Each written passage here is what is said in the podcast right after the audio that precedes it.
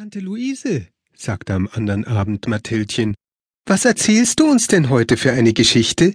Weißt du denn schon etwas? Ja, freilich weiß ich noch etwas, hört mir nur zu. Ach, Tante, sagte das Mathildchen wieder, es dauert doch gar zu lange, bis das Christkind kommt. Ich kann es kaum noch aushalten und werde ganz ungeduldig. Ungeduldig? Das musst du dir vergehen lassen. Höre nur, wie geduldig das Tannenbäumchen war und wie es stille wartete, bis seine Zeit kam, denn die Geschichte, die ich heute erzähle, kommt in unserem Garten vor. Die Kinder stützten ihre kleinen Ellenbogen auf der Tante Knie und sie begann. Es war einmal ein schöner großer Garten, in dem standen eine Menge Bäume, welche alle die herrlichsten Früchte trugen, auf dem einen wuchsen Kirschen, auf dem andern Birnen, auf dem dritten Äpfel und so fort. Aber bei allen gab es etwas zu naschen, vom Frühjahr bis zum Herbst, und die Kinder, die in dem Garten wohnten, hatten die Bäume sehr lieb. Nun war es wieder einmal Frühling, und der Garten stand da in seinem schönsten Schmuck. Die Kirschbäume waren anzusehen, als wären sie mit Zucker bestreut, die Pfirsiche hatten rosenrote Blüten wie der Abendhimmel, und die Apfelbäume waren mit weißen Röslein ganz überschüttet. Da war kein Strauch und kein Bäumchen, auch noch so klein, welches nicht eine Blütenflocke oder ein lichtes, saftgrünes Blättchen aufzuweisen hatte, und wenn dann die liebe Sonne so drüber hinschien, war der Garten gar zu lieblich anzusehen.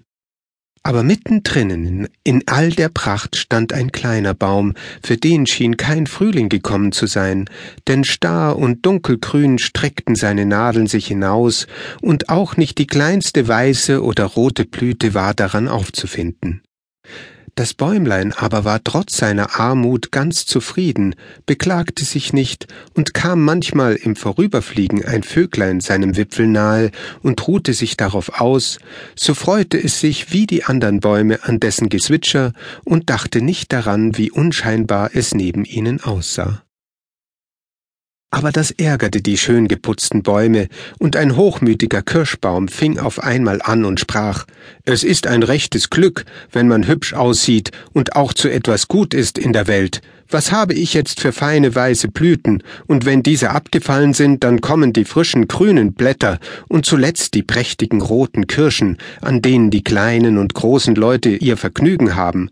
Ach, wie froh bin ich, dass ich nicht so ein einfältiger Tannenbaum geworden bin, wie derjenige hier neben mir, der doch zu nichts auf der Welt gut ist, als um uns den Platz zu versperren.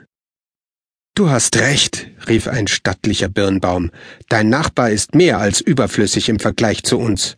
Von meinen saftigen Birnen will ich noch gar nicht reden, aber welchen prächtigen Schatten gebe ich in der Hitze den lieben Kindern, die sich auf der Bank unter meinem Blätterdach ausruhen. Nicht einmal vor der Sonne vermag der einfältige Tannenbaum zu schützen, ja, ja, fing nun ein dicker Apfelbaum an, mit uns kann sich der arme Tropf freilich nicht messen. Was mich aber am meisten verdrießt, das ist, dass man die langen Zapfen, welche der Herbstwind von ihm herunterschüttelt und die weder für Mensch noch Tier genießbar sind, Tannäpfel nennt, als ob sie auch nur die entfernteste Ähnlichkeit mit meinen schmackhaften Früchtchen hätten. Es ist wirklich zu arg. Dabei schüttelte der alte Herr sein Haupt so gewaltig, dass dicke Blütenflocken zur Erde fielen und einzelne an den Nadeln des armen Tannenbäumchens hängen blieben. Seht, wie er sich jetzt auch noch mit fremden Federn schmückt, schrie ein naseweiser junger Pflaumenbaum.